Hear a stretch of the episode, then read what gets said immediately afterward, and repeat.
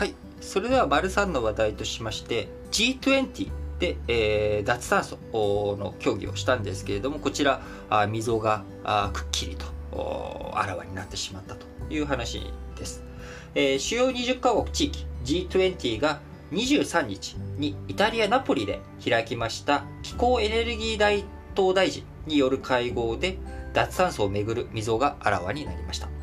先進国では石炭火力発電の縮小や産業革命前からの気温上昇を1.5度以内に抑えることを求める一方ですね、えー、新興国はこちら反対に回ったという枠組みになっております。えー、今回議長国を務めましたイタリアの、えー、チンゴラーニ環境大臣は23日閉幕後の記者会見で中国、インド、ロシアとの交渉が難航したと明らかにしました。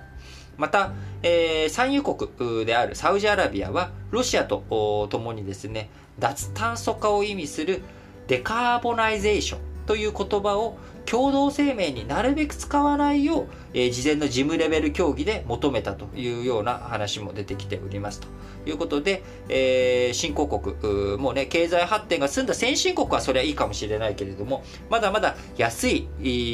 ー、発電があ必要だという新興国においてはなかなか合意形成が今難しい状態になっております。えー、G20 のうち日日本、アメリカ、イギリスなどの G7 先進主要7カ国については6月の上旬に開催しました、えー、イギリスで開催しました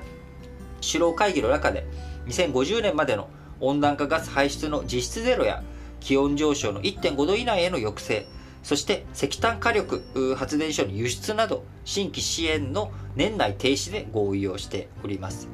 今回の G20 会合、温暖化ガス排出の8割を占めている G20 での合意を広げて、えー、今年の10月ですね。10月に、えー、あります COP26、えー、第26回気候変動枠組み条約締約国会議えー、したかみそうですけれども、まあ、あの気候変動を抑えていこうっていう、えー、条約こちらの締約国で、えー、構成されている、まあまあ、ほぼ世界だと思ってください。世界全体での気候変動の合意枠組みの会議の中で、えー、より一層、これ年次で、 annual で、あのー、やっている会議なんですけれども、1996年からかな、えー、毎年、えー、開催と、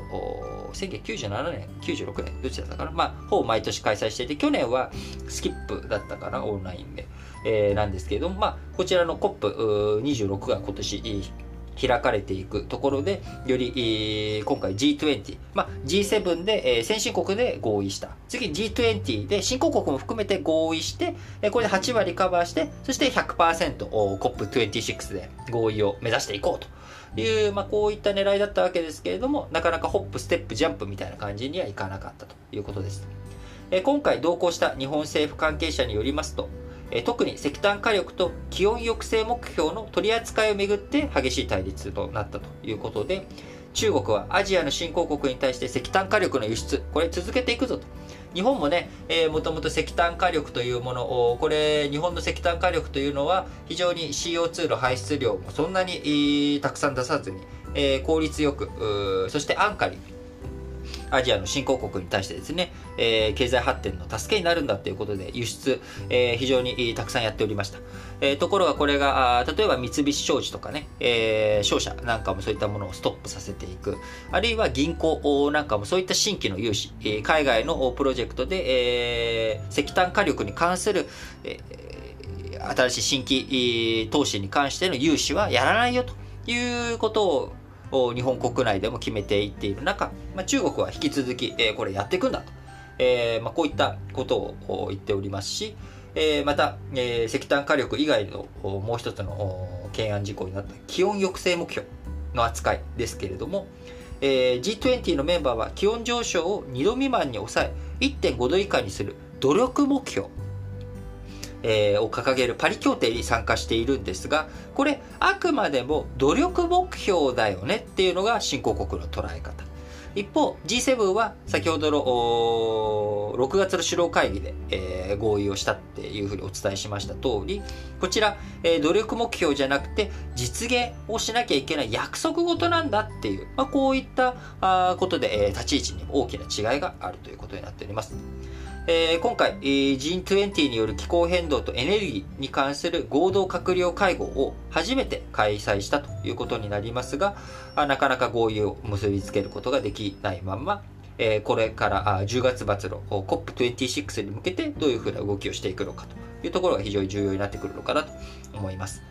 え、今回、え、日本からはですね、小泉進次郎環境大臣が出席。一方、中国、インド、インドネシア、オーストラリアなどはオンライン参加ということになってしまいました。えー、日本の環境省によりますと、2030年の温暖化ガス削減目標の引き上げを目指すことや、2020年代の取り組み加速、えー、これではあ G20、えー、中で合意することができましたが、難題を10月の、D、G20 首脳会議や COP26 に持ち越したという状況になっており、まあ、今後、えー、しっかりと発展あの脱炭素に向けた世界的なあ情勢機運を機運をね醸成していくことができるのかっていうことが非常に注目されるところなのかなと思います。それでは次の話題に移りましょう。